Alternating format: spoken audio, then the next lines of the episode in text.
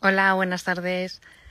Aquí estamos un día más para hacer un directo con Jorge Abud, que es un, un, un experto en coaching ontológico y además es profesor y también es experto también en vínculos familiares y en relaciones escolares. Entonces, a ver si se conecta. Nos estamos conectando desde Chile.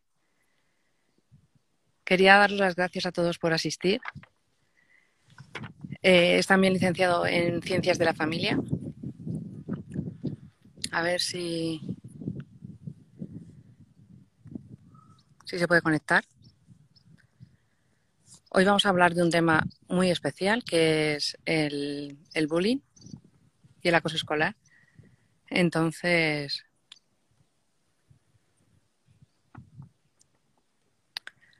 a ver si,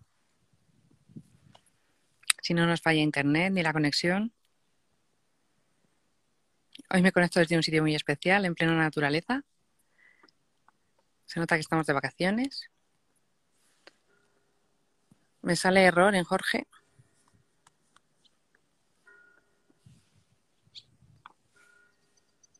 Le envío la solicitud para que se conecte y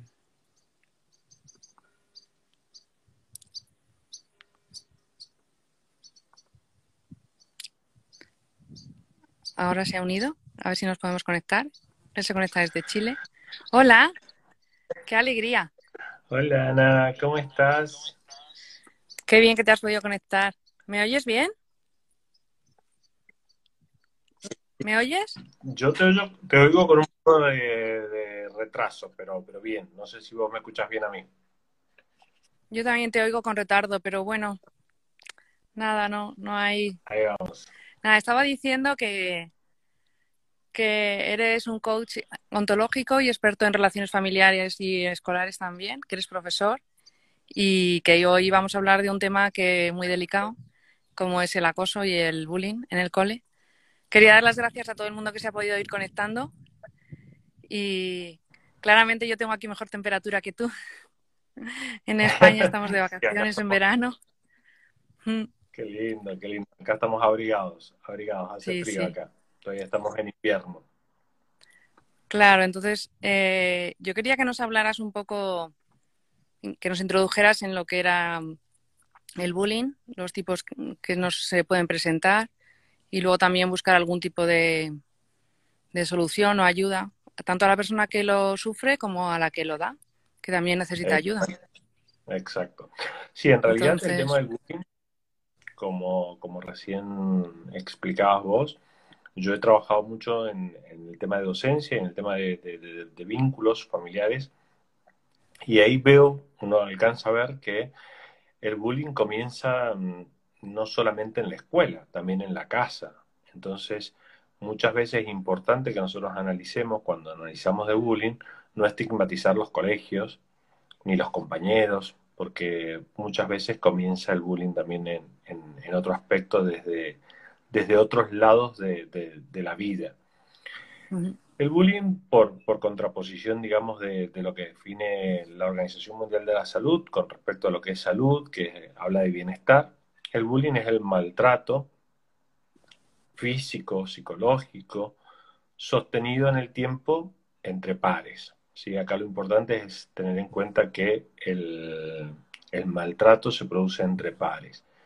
Y hablamos de maltrato psicológico, eh, lo que puede ser la simple burla, el remarcar un, defecto, el, decir, bueno, el, petizo, la alta, el flaco, el gordo, siempre se, se comienza de esta forma. Y el, el, propiamente, digamos, el, que, eso podríamos catalogarlo como acoso, mientras que el, el abuso o, el uso de la violencia es el más común y es el que más, más visible. Como yo siempre digo, acá tenemos que tener cuidado porque nosotros tenemos que ser eh, conscientes de que el bullying es un enemigo que luchamos contra ese enemigo en silencio. No, no, es, no aparece la simple luz del día. Generalmente se hace en lugares en los cuales eh, el acosador o el violento puede ser visto o a la vez puede estar siendo protegido por, por el grupo.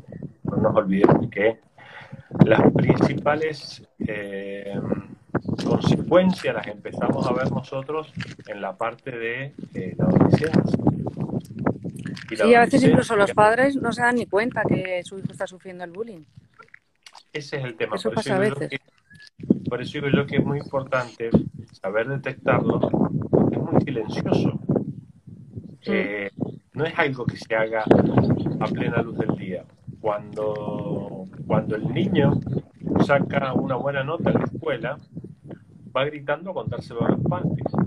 Sí. En el caso del bullying, eh, la víctima, digamos la persona que recibe el bullying, eh, rara vez se lo cuenta a los padres, rara vez tiene con quién comentarlo, porque en realidad es tanta la vergüenza que siente y se siente tan víctima de la situación que en realidad eh, lo sufre en silencio. Que yo digo que es un, enemigo silencioso y que es muy difícil detectar. Como padres, tenemos que estar muy atentos a las señales. Y acá cuando yo hablo de víctimas, yo siempre eh, en esto digo que en el bullying, desgraciadamente para aquellas personas que, que lo han tenido que padecer, eh, en el bullying las víctimas son las dos personas, son las dos partes, tanto el que sufre la violencia o el acoso como la persona que se dedica a practicarlo. Porque no nos olvidemos que esa persona que llega a ese nivel de agresión es porque ha tenido algo que en su vida no ha podido resolver o, o en su historia está teniendo algo que nos está gritando y nos está diciendo, me está pasando esto, por eso estoy haciendo esto otro. Pero bueno, muchas veces nos cuesta más entenderlo en el caso del, acosador o en el caso del violento. Siempre tendemos humanamente a proteger a la persona que lo sufre y no tanto a la persona que lo hace. Pero bueno, creo que eh, vamos tomando conciencia poco a poco de este tema, eh, un tema que es socialmente eh, no es aceptado, digamos que, uno no es fácil hablarlo muchas veces el tema del bullying y, sin embargo como sociedad nos está haciendo tanto daño, nos está haciendo tanto daño porque hoy tenemos un tipo de bullying, antes siempre hablábamos del físico, el social, el psicológico, el... Sí. Pero ahora está en las redes sociales. Ahora está en las redes sociales. Es un problema porque en realidad en las redes sociales se dan eh, dos movimientos que son realmente muy, muy eh, conflictivos para la persona que lo sufre. Por un lado es el acoso a través de mensajes, a través de textos, a través de WhatsApp, a través de las redes. Y por otro lado es la publicación de, de chats o de imágenes sin el consentimiento de la persona que también hace mucho daño. No nos olvidemos que estamos hablando, en algunos casos, cuando uno habla de bullying, no siempre piensa en el adolescente, pero el bullying se da en todas las relaciones. No es solamente en la adolescencia que se produce el bullying. Que después empecemos a darle otros nombres porque van tomando otras características, puede ser. Pero en realidad el bullying es el maltrato psicológico y físico. O sea, a partir de ahí nosotros tenemos que dedicarnos a pensar cuántas situaciones de bullying realmente existen. Porque podemos hablar de bullying en la pareja, podemos hablar de bullying en la escuela, podemos hablar de bullying entre compañeros de trabajo, entre amigos. Entonces, eh, el hecho de que cuando nosotros trabajamos y abordamos el tema del bullying, uno siempre lo eh, trata de sectorizar en los más chicos, en los más jóvenes. Y, tenemos que desmitificar eso. El trabajo nuestro es desmitificar eso porque realmente se da en, todos los aspectos. Hay un, ahora el 21 de julio se hizo un congreso eh, que lo organiza el Banco Mundial con, con un programa que tiene respecto al bullying y se estima, para que tengamos una idea, de que el costo de no prevenir la violencia, no prevenir el bullying en el colegio, en el colegio, nos va a costar más o menos alrededor de 11 mil billones de dólares. Estuve sacando la cuenta yo esta mañana como para más o menos mm. tener una idea y estábamos hablando de 9.300 billones de euros. O sea, es increíble las consecuencias que tiene, porque el niño que no aprendió, que no pudo ir a la escuela, o que yendo a la escuela no aprendió todo lo que tenía que aprender, todo eso nos va a traer una consecuencia. Eh, el niño que sufre el bullying tiene problemas de salud, dolores de cabeza, dolores de espalda, determinados trastornos que necesitan de la atención médica. Eso, si uno lo valora, se estima más o menos que vamos a gastarnos en los próximos años alrededor de 11 mil billones. Es, realmente es increíble la cantidad. Y uno dice, bueno, pasa en, en los países más menos desarrollados, en los países más pobres. No, no, no, pasa en todas las esferas. El bullying pasa en todas las esferas, desgraciadamente pasa en todas las mm. esferas. Hay un programa muy lindo que se hizo en Uganda, Uganda un, país muy, muy pobre, sin embargo se hizo un programa muy, muy lindo que dio muy buenos resultados porque eh, en Uganda todavía tenían la costumbre de los maestros de pegarle a los alumnos. Y, bueno, se trabajó con eso y la verdad que eh, el porcentaje de, incorporación de alumnos al sistema educativo ha sido muy importante. Y realmente hoy por hoy eh, lo están presentando como un modelo de decir, bueno, esto no es solamente de los grandes países o de los países del primer mundo. Esto es una realidad que está pasando en todos lados y tenemos que atenderla, tenemos que estar atentos. ¿Y los padres qué podemos hacer? Tú que cuando trabajas con niños que lo sufren, o sea, y también, o sea, que, se les pueda, ¿cómo se les puede ayudar? ¿Qué ideas nos darías? O también, para, por ejemplo, si, si tenemos hijos que dicen, pues está pasando esto, que lo observan de otro compañero en clase. O sea, ¿qué, ideas nos darías para, para ayudar? Bien. ese es un tema porque generalmente el violento no, no funciona solo, siempre actúa con un grupo más. Entonces, mm. que digamos, dentro del bullying son considerados los, los violentos pasivos, porque en realidad acompañan al, que ejerce la fuerza, al que ejerce la violencia, pero no dicen nada. En realidad, como yo digo, bueno, acá las víctimas son las dos partes, tanto el que sufre como el que, como el que ejerce. Obviamente, como, como seres humanos vamos a atender más al, al, doliente, pero en definitiva hay que ver qué hacemos con el, con el otro, con el que es violento, con el que es el acosador.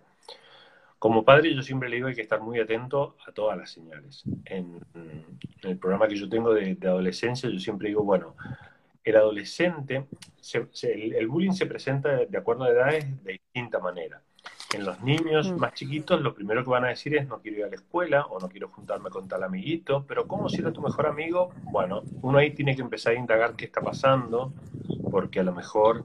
Eh, también puede haber por parte del niño un juego que no lo esté comprendiendo y no le guste, se siente incómodo. En el caso de los adolescentes, eh, el adolescente por naturaleza tiende retraerse, a estar solo, a estar más tiempo en su habitación. Esas son las llamadas de atención. tenemos que estar atentos. Estar de acuerdo en que una cosa es que ese niño, ese, ese chiquito que nosotros teníamos, que empieza a crecer y empieza a querer su espacio, es muy distinto a no quiero salir, no me quiero juntar más con mis compañeros, con mis amigos, no quiero ir al club, no quiero, ojo con eso. Ahí es donde nosotros tenemos que empezar a prestar atención porque una cosa es normal, un síntoma en el cual el adolescente quiera su espacio y otra cosa pero hay que tener en cuenta que el adolescente siempre va a buscar estar en su grupo, pertenecer a la tribu, al clan, digamos, ¿sí? que, es como ve a sus pares. Y otra cosa muy distinta es cuando el adolescente quiere estar solo y ya incluso se separa de sus amigos. Y con respecto a las redes, yo siempre les digo, eh, hay que tener muy en cuenta que las redes nos han permitido, sobre todo en este último tiempo que hemos vivido tan conectados a las redes, hay que tener en cuenta también que ven nuestros hijos, dialogar con ellos, hablar, generar el espacio siempre de diálogo. Yo creo que con los hijos eh, siempre hay que generar el espacio de diálogo, siempre hay que generar el espacio de te comprendo, no te voy a juzgar por lo que estás haciendo o por lo que te están haciendo, sino todo lo contrario, te entiendo y vamos a charlar, vamos a ver, vamos a conversar. El, el adolescente, el joven, el niño, tiene que tener esa confianza. Y bien cuesta, cuesta y cuesta bastante que los jóvenes se abran con los padres, creo que es muy importante como, como adultos estemos muy atentos a determinados elementos que se pueden presentar, como por ejemplo este, como por ejemplo el tema de las respuestas. Eh, si vemos que se ponen más irritables, si están contestando de mala manera, de mala manera no en, la parte del desafío propio de la edad, sino eh, en forma grotesca, en forma abusivamente eh, enojado. Esos temas hay que tenerlo en cuenta, verificar cómo están con la comida, si están comiendo o no están comiendo, con quiénes se están juntando. Pero esto siempre, a ver, en el punto medio, ¿sí? Eh, estos son consejos que uno genera, ¿sí? que a partir de estos, de estos consejos, el papá, la mamá, los familiares, los educadores, empiezan a tener en cuenta. No significa empezar a ejercer un control de policía que yo tengo que controlar claro. Todo lo que Eso sería contraproducente totalmente. Claro, es contraproducente totalmente. Por eso digo yo, mm. eh, hay que tener en cuenta cuáles son los comportamientos normales de la adolescencia que nos cuesta entender como padre, pero también hay que darles el espacio, darles el espacio de que ellos puedan hablar. Porque en general la víctima del bullying se siente que se lo merece. Entonces es muy difícil que hable. claro, porque baja su autoestima. Claro, totalmente baja la autoestima.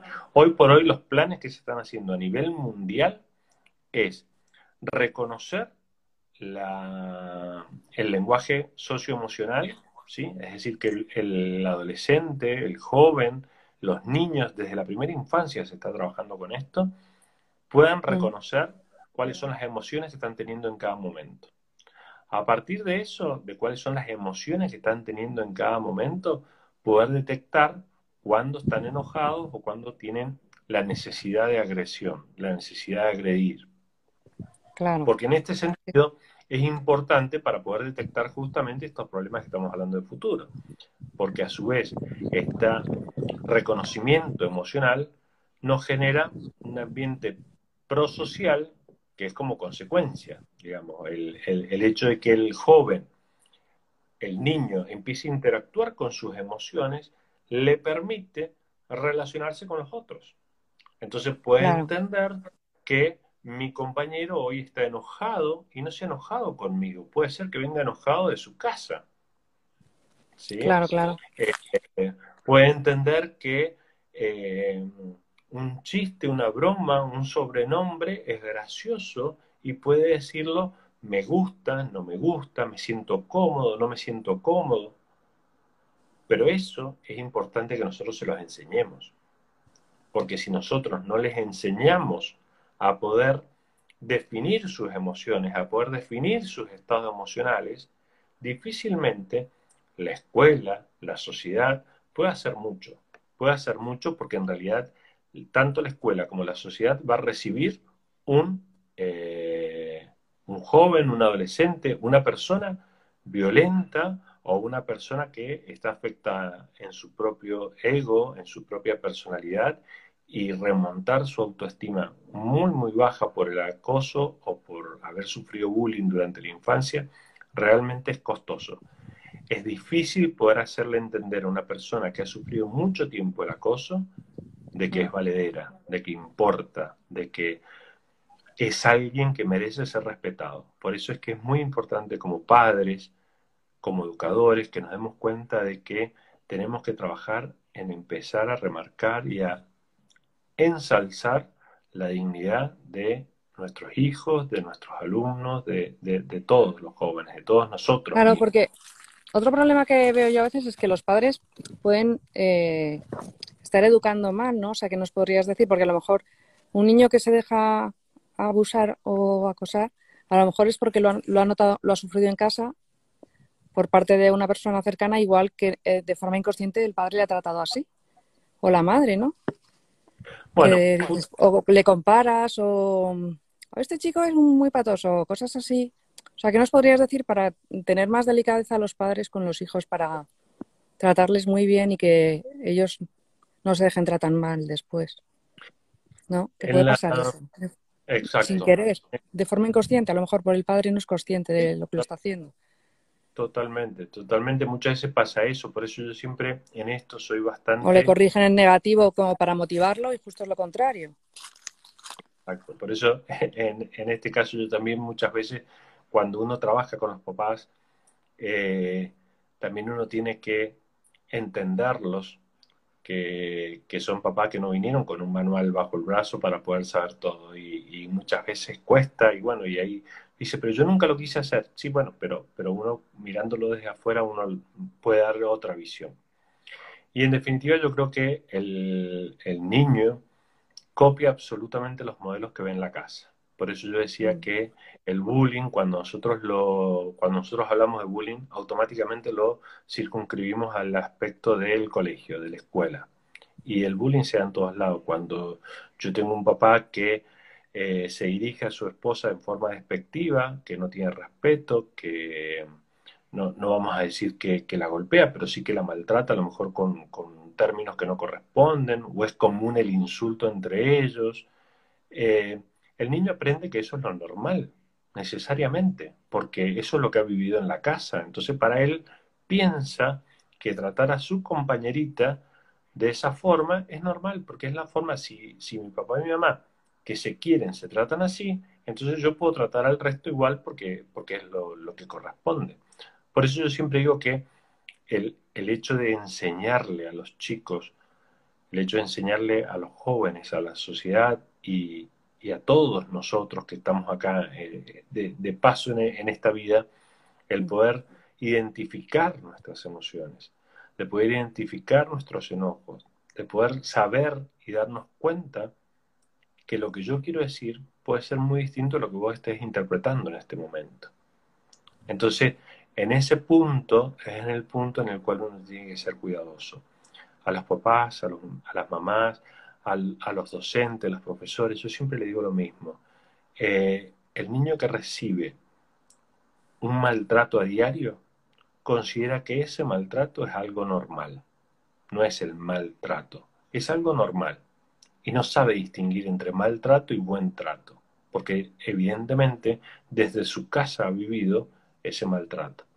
Cuando yo tengo la posibilidad como papá, como mamá, como docente, de darle a mi hijo un espacio para que crezca, un espacio para que piense y demostrarle a su vez que en mis relaciones yo mantengo ese mismo respeto, es muy fácil que nuestros hijos sigan ese ejemplo. Lo difícil es lo contrario. ¿Y qué pasa? Porque nosotros siempre hablamos de esta situación y decimos, bueno, ¿y, qué puede pasar? Y pueden pasar muchas cosas. Que, que un hijo sufra de bullying o que un hijo sea acosador sea violento, nos va a complicar realmente, les va a complicar, se les va a complicar la vida. O sea, eh, evidentemente hay, hay, una complicación general para todos. Por eso es que los papás tenemos que ser muy cuidadosos en nuestras relaciones. Hoy por hoy nosotros vemos eh, el concepto de familias ensambladas, ¿sí? Entonces tengo eh, un papá y una mamá que son separados, se juntan, se juntan los hijos, entonces son los tuyos, los míos, los, nuestros, y cada uno vienen de una escuela distinta, de una educación distinta, de un sistema familiar distinto. Entonces yo tengo que, como adulto, como adulto que me tengo que comportar, tengo que marcar cuáles son las formas en las cuales vamos a trabajar dentro de este sistema, de este nuevo sistema familiar. Lo que pasa es que a veces también los padres dices, yo cuido el trato en casa, hay educación, hay respeto y luego el niño sale agresivo en el colegio. O sea que eso también te lo encuentras. Sí, también te lo encuentras, pero justamente por eso yo me refería a enseñar desde la casa el tema de cómo nos manejamos con las emociones. Porque el niño puede ser que en la casa todos se respeten, ninguno eh, se hable mal, con, términos disonantes, pero en la casa hay falta de cariño. A mí, yo he tenido casos de, un chico, por ejemplo, que vivía con su papá porque la madre se había ido de la casa y el papá trabajaba todo el día. Y el chico lo único que pedía, eh, yo me acuerdo que llegaba a clase y me decía, me da un abrazo. Y yo pensé que me cargaba, que me hacía un chiste. Y después me di cuenta que realmente lo que pedía era eso, pedía un abrazo. Y estaba cariño.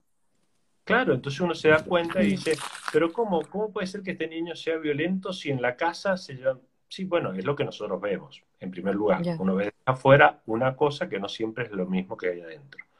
Y desde adentro, ¿cuánto amor, cuánto espacio le estoy dando a mis hijos? Si yo le digo a mi hijo, confío en lo que vas a hacer, y estoy revisándole el computador, el celular, eh, y evidentemente la confianza para él va a significar eso.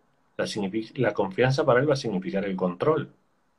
Cuando yo le digo a mi hijo, confío en que vas a salir y te vas a cuidar, y no lo estoy persiguiendo a escondidas ni le estoy llamando por teléfono cada cinco minutos, evidentemente entiende que su responsabilidad es cuidarse porque es lo que los padres le pidieron. Claro. Claro, claro, que a veces la, percepción que tenemos no es la realidad, o vemos solo una parte. Exactamente. Desgraciadamente es así, siempre vemos una parte y de esa parte que vemos interpretamos lo que nosotros queremos, porque muchas veces interpretamos peor de lo que es la realidad o, o mejor de lo que es la realidad, porque muchas veces nos pasa que uno dice, ¿qué problema puede tener esta persona que tiene tal cosa, tiene tal otra? Y a lo mejor uno está enumerando cosas materiales. Y, y en definitiva uno no sabe cuál es el peso o cuál es la carga interna que tiene esa persona. Tal vez tiene una pérdida, sufre una pérdida, tal vez tiene algún problema con un hijo que uno lo desconoce, pero uno ve, como decía el dicho, uno ve cara pero no ve corazones. Y, ciertamente creo que, pasa mucho por eso. Por eso yo creo que es tan importante para los padres, para que les quede claro en, esta charla de, de, bullying, para que les quede claro a los padres, a los profesores, a, todos los que tenemos en cierto grado alguna responsabilidad con, con los adolescentes, con los niños y con los no tan adolescentes, con los jóvenes, darles espacio. Tenemos que aprender a aceptarnos y a querernos mucho más. Quererse no es estar abrazado, quererse es darse el, lugar de poder dialogar, de poder hablar, de poder sentir con la otra persona, de poder decir qué me está pasando.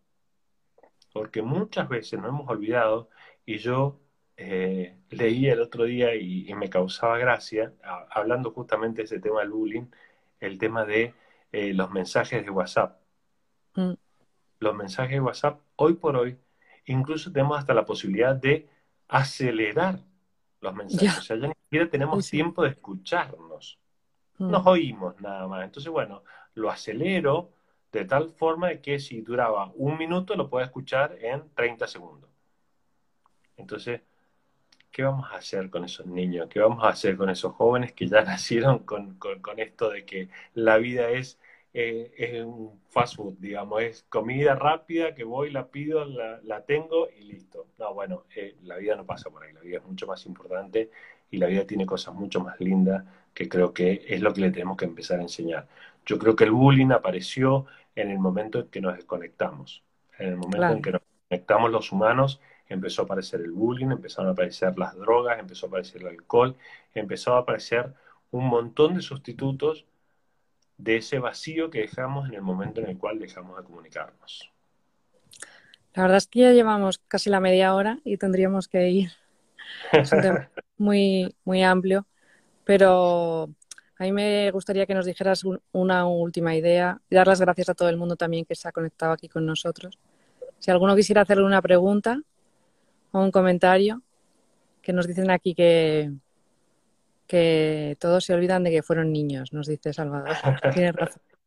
Ciertamente, todos nos olvidamos que fuimos niños y todos nos olvidamos también que en algún momento fuimos padres primerizos, fuimos padres de... Yo, yo siempre recuerdo y tengo el, el, día que, que mi esposa salió del hospital, que nos íbamos a la casa y yo iba con la ilusión de que llegaba, me acostaba a dormir. Y, Y ese día llegamos y lloró toda la noche. Nunca pudimos dormir. Y a las siete y media de la mañana, cuando nos estábamos acostando, yo le decía a mi mujer, ¿qué hemos hecho? No se puede volver, me decía. Sí, a mí también me experiencia. Oh, es terrible, pero por eso mismo digo yo, a ver, yo siempre le digo a los padres, todos hemos pasado por, por, esta, por esta situación, eh, aquellos que hemos tenido la suerte de, de haber pasado por, por, el conocimiento, por la experiencia de alguien que haya sufrido el bullying, yo siempre digo lo mismo, eh, hay que abrazar a ese niño, hay que abrazar muy, muy fuerte a ese niño, porque porque ese niño que está sufriendo lo único que está pidiendo es amor, lo único que está pidiendo es alguien que lo escuche, que lo entienda. Eh, ese superhéroe que, siempre se fija el niño o, la princesa con la que sueña la, niña, eh, tienen que venir a rescatarlas en ese momento, porque, porque creo que lo más importante, lo único que necesita esa persona en ese momento es el cariño. Y acá referirme a los dos, eh, al violento, el violento también tiene algo para decirnos.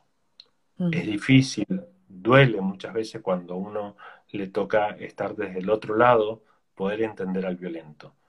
Pero te puedo asegurar que eh, ese violento está diciendo muchas más cosas que el que está sufriendo. Porque el que está sufriendo se lo va a callar. El violento lo está expresando y eh, está pidiendo a gritos que lo auxilien. Entonces, como papá, como docentes, como mayores, yo siempre digo lo mismo. Démosle el espacio a nuestros hijos, a nuestros jóvenes, para que se puedan expresar. Démosle el espacio para que ellos puedan crecer en un mundo más sano, en un mundo que seguramente no va a ser igual que el mío cuando yo tenía 10 o 12 años, pero que en definitiva las personas vuelvan a tener el valor que tenían antes, vuelvan a tener la dignidad que tenían antes y vuelvan a tener el, gran consuelo de decir, llego a mi casa al lugar donde hay paz y al lugar donde puedo hablar. Entonces generemos esos espacios en los cuales los niños, en los cuales los jóvenes, en el cual nuestras parejas también puedan hablar, en el cual puedan tener ese espacio de decir, me está pasando esto, estoy sufriendo esto, y uno saber que muchas veces puede hacer cosas y otras tantas lo máximo que puede hacer es solamente acompañar, pero muchas veces lo más importante es acompañar, aunque sea en el, en el amor y en el cariño. Pues sí, yo creo que eso es fundamental, que es una idea clara que nos ha quedado para el final y darte muchísimas las gracias. También me gustaría, si la gente que lo ha escuchado o se va a quedar colgado también en, en el perfil, que si lo quiere difundir, pues haremos un sorteo entre la gente que lo difunda con una captura de pantalla o con mm, nominando a dos amigos en los comentarios sobre una clase de rabietas que, regalaré y también si alguien quiere tener una sesión contigo que te puede conectar a través de Instagram o si necesita más apoyo, pues estás ahí disponible y les puedes ayudar. Siempre, siempre con ganas de ayudar, siempre con ganas de crecer y, bueno, darte las gracias a, vos por, por, este espacio, por haberme permitido estar en, tu lugar. Y, y, bueno, decirles a todos, como, como siempre digo, eh, hay que estar muy atentos, hay que estar con los ojos abiertos, pero no hay que perder la capacidad de amar nunca. Siempre, siempre amarnos y siempre protegernos. Y dar ese espacio de cariño a tus hijos. Muy bien. Un placer, ¿eh? De verdad. A ver cuándo volvemos a repetirnos y nos vemos otra vez. Cuando quieras, cuando quieras acá estamos. Muchas gracias. Muchísimas gracias. Conectado. Hasta luego. Adiós. Que estés bien.